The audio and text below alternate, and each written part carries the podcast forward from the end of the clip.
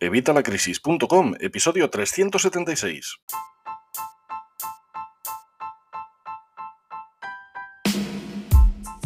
Hola, buenos días, buenas tardes o buenas noches. Soy Javier Fuentes de Vitalacrisis.com. Bienvenido una semana más, bienvenido un día más y bienvenido un miércoles más a este podcast de educación financiera y finanzas personales. Hoy voy a contestar una pregunta que me ha llegado mucho a través del correo y bueno, pues así eh, os remito a este episodio y así bueno, pues aquí tenéis la respuesta porque parece ser que os interesa varios, así que yo creo que es interesante hacer un episodio sobre ello. La pregunta que me ha llegado es si es mejor un PIAS o un plan de pensiones, cuál es el que más interesa. Así que si estás pensando en la jubilación, seguramente te hayas topado ya con esta pregunta. Elegir entre un PIAS o un plan de pensiones. Hay algunos otros productos, obviamente. Los PIAS y los planes de pensiones son dos productos de los más comercializados para planificar el retiro, aunque como te digo hay muchísimas alternativas, por ejemplo los planes de pensiones indexados. En este episodio de hoy te voy a responder a la pregunta de si es mejor escoger un plan de pensiones o un PIAS en función de tus objetivos. Y es que al final son estas metas las que determinan cuál de las dos opciones de ahorro o inversión es mejor para ti. Así que si te preocupa tu jubilación y quieres comenzar a prepararla, lo mejor es trazar un plan y encontrar un producto que se adapte a tus circunstancias. Eso es lo que voy a tratar de hacer en este episodio, pero como siempre ya sabes, antes evitalacrisis.com, cursos y recursos de educación financiera y finanzas personales, donde tienes todo lo necesario para mejorar tu economía familiar, para aprender a ahorrar, para aprender a invertir, para aprender a generar patrimonio, para aprender sobre productos bancarios, productos financieros, productos que afectan a nuestra economía, como vamos a hacer en el episodio de hoy. Estamos a 12 euros al mes y te recuerdo que son los únicos cursos que se pagan solos, porque si haces todo lo que yo te recomiendo en mis cursos, vas a generar, vas a ahorrar y vas a ganar muchísimo más que estos 12 euros, así que no dejes pasar esta oportunidad. Además ya tienes disponible la última clase, comprométete con el cambio, la tienes ya disponible en los cursos de vitalacrisis.com, así que qué mejor momento, apúntate hoy mismo. Antes de entrar en materia, quisiera dejarte claro que si estás perdido y no sabes cómo hacerlo, lo mejor será acudir a un asesor financiero que te ayude con tus finanzas y te oriente sobre la forma que más te conviene para rentabilizar tu plan de pensiones, tu PIAS o el vehículo que él estime. Pero vamos a empezar por el principio. Para elegir entre un plan de pensiones o un PIAS, lo primero es tener claro en qué consiste cada uno, tener claro de qué estamos hablando. Es fácil que tengas más o menos claro en qué consiste un plan de pensiones, es algo habitual, pero ¿estás tan seguro de que sabes qué es un PIAS? ¿Sabías que en realidad se trata de un seguro de vida ahorro? Voy a contarte ahora lo mínimo que debes tener en mente antes de decidir si invertir en un PIAS o en un plan de pensiones. Para empezar, ¿qué es un PIAS? Bueno, pues un PIAS o plan individual de ahorro sistemático es un seguro de vida ahorro, como te acabo de decir. Están pensados para ahorradores que quieren realizar aportaciones periódicas, puedes utilizar la técnica del DCA, a su plan de ahorro, que se estructura en torno a un seguro de vida y suele estar parcialmente garantizado, parcialmente. Inicialmente los PIAs surgieron como un producto para el ahorro conservador, pero han evolucionado y ya los hay de todos los perfiles de inversión. Pero ¿y qué pasa con los planes de pensiones? Bueno, pues los planes de pensiones han sido la opción tradicional de ahorro para la jubilación. Un plan de pensiones se encarga de invertir el dinero de los ahorradores en un fondo de pensiones, que moverá ese dinero de acuerdo a los objetivos estrategias de inversión que tenga tal y como lo haría en un fondo de inversión. De forma resumida, tanto los PIAs como los planes de pensiones están pensados para el ahorro a largo plazo y especialmente para la jubilación. Tanto es así que los PIAs cuentan con incentivos fiscales cuanto más tarde se recupere la inversión y los planes de pensiones solo se pueden rescatar en determinados casos y al jubilarse. Ahora en un poquito los vamos a ver. Pero obviamente estas no son las únicas diferencias entre un PIAs y un plan de pensiones. Aunque tienen un mismo objetivo, los planes de pensiones y los PIAs son muy diferentes.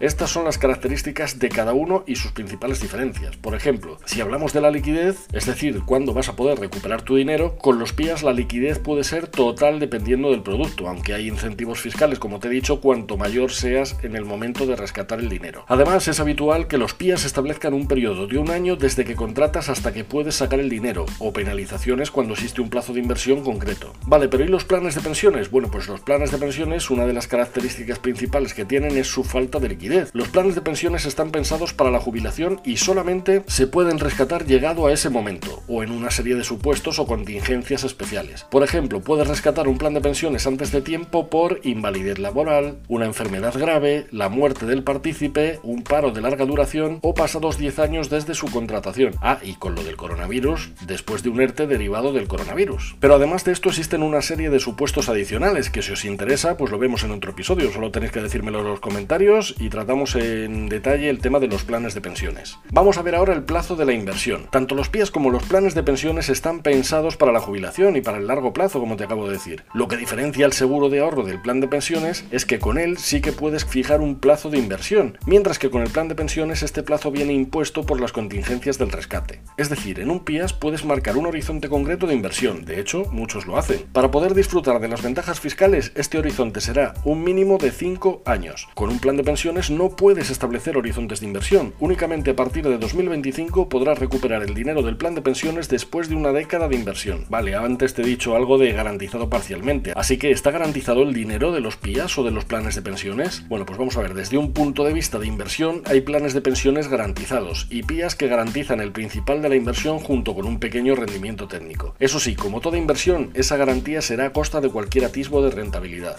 Y en caso de que quiebre la aseguradora, ahí no existe garantía, por lo menos no como lo está el dinero de los depósitos. Tanto los PIAs como los planes de pensiones están supervisados por la Dirección General de Seguros y Fondos de Pensiones, que cuenta con mecanismos para proteger el dinero de los asegurados, pero no es una garantía como la del Fondo de Garantía de Depósitos. Añadir también que los planes de pensiones son embargables, es decir, si tenemos deudas, especialmente con la administración, nos pueden embargar el dinero que tengamos en un plan de pensiones y comerse, por supuesto, la rentabilidad de ese capital, mientras que los PIAs son inembargables, es decir, no te pueden embargar ese dinero. Vale, pero vamos a hablar de la rentabilidad. ¿Son más rentables los planes de pensiones o los PIAs? Bueno, pues depende principalmente del PIAs y del plan de pensiones que elijas. Por norma general, los PIAs han sido un producto de ahorro conservador que funcionaba como un depósito. El seguro ofrecía cada año un interés técnico garantizado muy bajo y así se convertía en una especie de hucha con diferimiento fiscal, pero con poco interés. Hoy en día la cosa es diferente. En el mercado puedes encontrar diferentes tipos de PIAs con todo tipo de rentabilidades. En este sentido, el tiempo ha equiparado la rentabilidad de los PIAs y los planes de pensiones. Así que los dos productos pueden ser rentables. Lo que diferencia un PIAs de un plan de pensiones es el acceso a los datos. En este sentido, podría decirse que los PIAs son productos algo menos transparente, aunque la realidad es que ninguno de los dos destaca en este apartado. Averiguar todas las comisiones de un PIAs o un plan de pensiones requiere de ciertos conocimientos, algo que no ocurre con otros productos como los fondos de inversión. Así que no está de más tener un gestor en estos casos, tener alguien que se encargue de asesorarnos sobre este producto. Para conocer la rentabilidad de cada PIAs, o al menos de los PIAs de los que merece la pena comentar, tanto la rentabilidad como los KID, los documentos de datos fundamentales de sus siglas en inglés, Key Information Document, se muestran en la web de las aseguradoras y se actualizan permanentemente y respecto a la información de los clientes es constante e individualizada.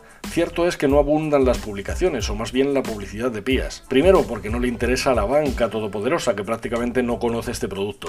Segundo, porque no le interesa al Estado, que prefiere dar publicidad a los planes de pensiones, ya hemos visto cómo tributan. Y por último, y tal vez lo más importante, porque en este producto no hay mucha competencia. Todas las aseguradoras tienen uno o más PIAs, pero los más interesantes son cuatro o cinco. Los PIAs interesantes son los Unit Linked, hemos hablado ya de ellos en alguna ocasión en otro episodio, que invierten en renta variable y trabajan con interés compuesto y por lo tanto son productos de inversión paquetizados. No se comercializan online ni en supermercados o en bancos y no es por opacidad, sino por todo lo contrario. La normativa que regula la comercialización de PIAs y Unit Linked es extremadamente estricta y obliga a que solo se puedan contratar con mediación de expertos en productos de inversión minorista empaquetados. Las siglas son PRIIP por sus siglas en inglés. Las buscas en internet porque mi acento de inglés es un poquito cerrado, de Oklahoma quizá. De modo que la información al cliente no solo debe ser transparente, sino actualizada e informada cada año. Esto exige un asesoramiento, seguimiento y acompañamiento de por vida que los comerciales de las aseguradoras y la banca no pueden ofrecer, motivo por el que estos productos suelen distribuirse por corredurías especializadas o agencias vinculadas. Pero esto ya te digo que viene hasta bien, porque es la única forma de que ellos te informen y te asesoren. Pero claro, tiene que ser alguien del que te fíes. Vamos a ver ahora el tema de la fiscalidad, que ya lo he comentado varias veces a lo largo del episodio, pero vamos a ver cuáles son las ventajas fiscales de cada producto. Y es que en teoría la fiscalidad es una de las ventajas de los planes de pensiones, pero también de los PIAs. En este sentido, los dos salen de la tributación general de los productos de inversión. Los planes de pensiones son el único producto que permite desgravar por las aportaciones que realizas. Hasta 2020 el límite estaba fijado en un máximo de 8.000 euros, aunque a partir de 2021 este límite se redujo hasta los 2.000 euros, haciendo que prácticamente no interese. Después también tendrás que pagar impuestos al recuperar tus ahorros, ya que tributan como rendimientos del trabajo y no del ahorro. Por su parte, los PIAs tributan como rendimiento de capital mobiliario y tienen ventajas fiscales si mantienes la inversión, como te he dicho antes, por lo menos 5 años y recuperas el dinero en forma de renta vitalicia. Ya en 2006 los planes de pensiones perdieron un poco el interés que podían tener, al pasar de tributar por el 60% del capital acumulado a hacerlo por el 100%, y siempre como renta del trabajo. Además, la ley de reforma fiscal de 2006 reconoce la exención fiscal para el total de las aportaciones y plusvalías a los PIAs, siempre que el capital acumulado se rescate en forma de renta vitalicia, por ejemplo, para complementar la jubilación. El PIAs cuenta con dos exenciones, exención total respecto a las plusvalías obtenidas durante la inversión y exención parcial respecto a la renta vitalicia que se contrata con este capital. Esa renta es la que cuenta con distintos porcentajes de exención, dependiendo de la edad en la que se rescate la inversión y se perciba la renta vitalicia. Esa renta se genera con el 100% del capital aportado más las plusvalías obtenidas, sin que Hacienda vea un solo euro. Este detalle no sería muy importante en un PIAS garantizado, pero es muy importante cuando el capital obtenido durante 30 años sobre 100 euros mensuales al 8% de interés compuesto supone 163.000 euros, de los que más de 100.000 son plusvalías. Por cierto, para constituir una renta vitalicia con un plan de pensiones, primero se tributa entre el 19 y el 45% del total del capital. Ya sabéis que siempre os digo que un plan de pensiones no interesa nada rescatarlo totalmente, con el restante se contrata la renta vitalicia. En caso de querer disfrutar del total del capital de un plan de pensiones, solo puede hacerse como renta diferida y por lo tanto temporal. Así que en ambos casos, si quieres aprovechar las ventajas fiscales, tendrás que hacer bien tus cuentas, lo que supone un problema añadido frente a otras inversiones a largo plazo. Otra ventaja que comparten tanto los PIAs como los planes de pensiones es poder planificar una herencia. Ambos productos se pueden utilizar para este fin. La razón es que tanto uno como otro permiten designar un beneficiario en caso de fallecimiento, y este beneficiario puede ser o no uno de los herederos. En el caso de los PIAs cuentan con la ventaja de que, como son un seguro de vida, quedan fuera de la masa hereditaria y se pueden cobrar independientemente del resto de la herencia. Otra ventaja de los PIAs frente al plan de pensiones es que un PIAs tributará por el impuesto de sucesiones y el heredero de un plan de pensiones lo tendrá que declarar como renta del trabajo, con el consiguiente hachazo fiscal. Así que vamos a ver las ventajas y desventajas de los PIAs. Suele decirse que la principal ventaja de los PIAs es su fiscalidad, que ahora veremos con un poco de detalle. Sin embargo, su gran punto a favor en la comparativa de planes de pensiones y PIAs es su flexibilidad y que pueden funcionar de forma automática. Los PIAs están pensados para realizar aportaciones periódicas de forma sistemática. En otras palabras, estableces cuánto quieres ahorrar en el PIAS cada mes o cada año y el asegurador se encarga de que lo haga sin que tú tengas que mover un solo dedo. Así de sencillo. ¿Cómo lo hacen? Muy sencillo, enviando una orden de cobro a la cuenta que les des, como si fuera un recibo más. Desde el punto de vista organizativo, esto es una importante ventaja. Pero ¿y la fiscalidad? Bueno, pues los PIAs tributan como rendimiento de capital mobiliario. Si optas por recuperar el dinero en forma de renta vitalicia, apenas pagarás impuestos siempre que por lo menos hayan transcurrido 5 años desde la inversión inicial. En ese caso únicamente tributarás por una parte del dinero en el IRPF. Este porcentaje dependerá de la edad al rescatar el dinero. Por ejemplo, si tienes menos de 40 años será un 40%, si tienes entre 40 y 49 años un 35%, entre 50 y 59 años un 28%, entre 60 y 65 años un 24%, entre 66 y 69 años un 20%. Y aquí viene lo gordo, señores, si tienes más de 70 años un 8%. En otras palabras, es una ventaja muy limitada como para decir que es un elemento diferenciador. Pero ¿y las desventajas de los PIAs? Bueno, pues como en otros productos de ahorro hay un punto negativo, claro, la falta de transparencia o la dificultad para encontrar esta información, que ya te acabo de decir, sería la más gorda y luego estaría el tema de las comisiones. Vamos ahora con los planes de pensiones. Los planes de pensiones tienen mucho más recorrido que los PIAs y hay más información sobre sus ventajas y sus desventajas, solo tienes que buscar un poquito en internet. Como ocurría con los seguros de ahorro, la fiscalidad es, en teoría, un uno de los puntos fuertes del plan de pensiones.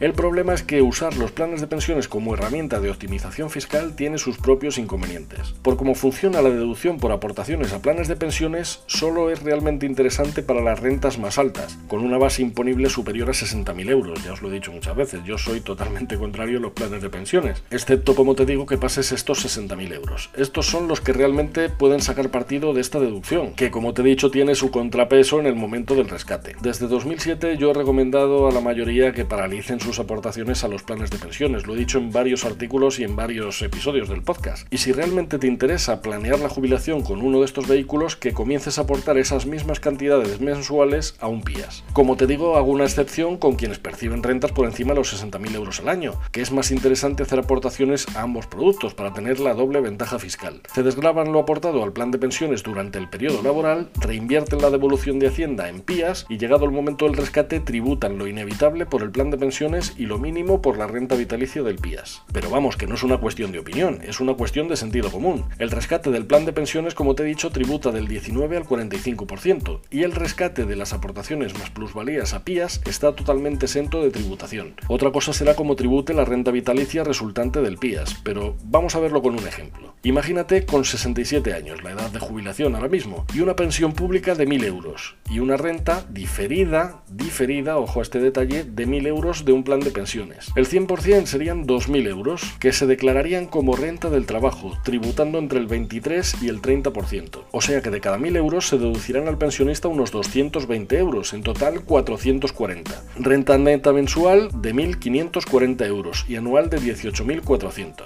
Con el mismo ejemplo, pensión pública de 1.000 euros y renta vitalicia, ojo a este detalle, de 1.000 euros, ¿vale? Siguen siendo las mismas cantidades, pero una de un plan de pensiones y otra de un PIAS. En este caso, ambas cifras no se suman y se declaran solo 1.000 euros como rendimientos del trabajo y otros 1.000 como rendimientos del ahorro. Estos últimos también estarán exentos de impuestos en un 80%, como condición de la renta vitalicia, no como condición del PIAS. Esto supone que el pensionista que complementa su pensión con el capital procedente de un PIAS disfruta del 100% del capital acumulado, pero solo declara 200 euros de cada mil. A esos 200 euros se le retiene el 19% de IRPF por rendimientos del ahorro, que serían 38 euros en el ejemplo que estamos poniendo. O sea que de los 1.000 euros de pensión pública, el pensionista tributa el 19% en concepto de rentas del trabajo, 190 euros de los 1.000 euros, y de los 1.000 euros de la renta vitalicia solo tributa 38. Total, renta neta mensual de 1.772 euros y anual de 21.264 euros. 232 euros más al mes. Yo creo que es interesante, ¿verdad? La diferencia es notable, y eso sin mencionar la circunstancia de que la renta del plan de pensiones es temporal, porque es un capital acumulado diferido en X años, y solo se disfrutará mientras dure el capital, dándose la curiosa circunstancia de que pasados unos años, a los 75, 80, 85 años, que es cuando más falta hace el dinero, el pensionista que sobreviva a su ahorro solo percibirá la pensión pública devaluada por el tiempo. En cambio, el resultante del PIAS será vitalicio, vitalicio, o sea, para toda la vida. Si el pensionista vive menos de 83 años, la esperanza de vida actual, el capital no consumido pasará a herederos legales o designados, pero si vive 120 años, seguirá percibiendo la pensión pública y la renta vitalicia. Yo creo que con esta píldora podrás hacer tus cálculos. A esto se suma la complejidad del rescate. En otras palabras, si no haces bien tus cálculos con un plan de pensiones, puedes pagar muchísimos impuestos al recuperarlo. Y es que, como te acabo de decir, los planes de pensiones tributan en la base general como rentas del trabajo. Además, pagarás impuestos por todo el dinero acumulado. Las aportaciones más los beneficios. Recuerda que ya desgrabaste por esas aportaciones en el momento de hacerlas. En resumen, una complejidad excesiva que no tendrás con un PIAS. En este punto de la comparativa entre planes y PIAS, los PIAS cuentan con la ventaja de la sencillez. Así que, ¿qué es mejor? ¿Invertir en un plan de pensiones o en un PIAS? ¿Cuál deberías elegir? Al principio del episodio te decía que la decisión dependería en buena medida de tus objetivos y de tu situación personal. En este sentido, al comparar planes de pensiones y PIAS, hemos visto que la liquidez de los primeros es nula. Por eso mismo, si prevés que vas a necesitar dinero en menos de 10 años o no estás cómodo sin poder rescatar el dinero en ese periodo, los planes de pensiones no son para ti. Del mismo modo, también has visto que si inviertes en un plan de pensiones para desgravar, es mejor que hagas bien las cuentas, porque con las bajadas cada vez interesa menos y tienes que tener una renta alta. Con un PIAS no vas a tener estos problemas y podrás ir ahorrando igualmente para la jubilación. Eso sí, recuerda que hay vida más allá de los planes de pensiones y de los PIAS, como te he dicho al principio del episodio. Y si tienes dudas, busca un asesor experto que sea el que te dé la información, para que tomes tu decisión con toda la información completa y sabiendo todos los productos que hay. Te he hablado de estos dos porque era la pregunta que me, me han hecho, pero vamos que como te digo, vehículos hay un montón. Yo creo que con esto te ha quedado todo claro, espero que sea así. Si no es así, déjame un comentario que ya sabes que siempre te voy a responder. Y nada más, muchísimas gracias por escucharme, muchísimas gracias por vuestros comentarios de 5 estrellas en Apple Podcast, en Spotify. Si no me has dado uno, por favor, corre ahora mismo a la aplicación, tres puntitos y me das una opinión, a ser posible de 5 estrellas, que así podamos llegar a más gente y ayudar a más personas. Y muchísimas gracias por vuestros comentarios y me gusta en YouTube, en iVoox, en el blog. Y como no, por estar suscrito a los cursos y recursos de vitalacrisis.com. 12 euros al mes, y es que estoy loco. Nosotros nos escuchamos como siempre el miércoles que viene y espero que como siempre a las 8 de la mañana. Y hasta entonces, que tengas una feliz semana. Hasta luego.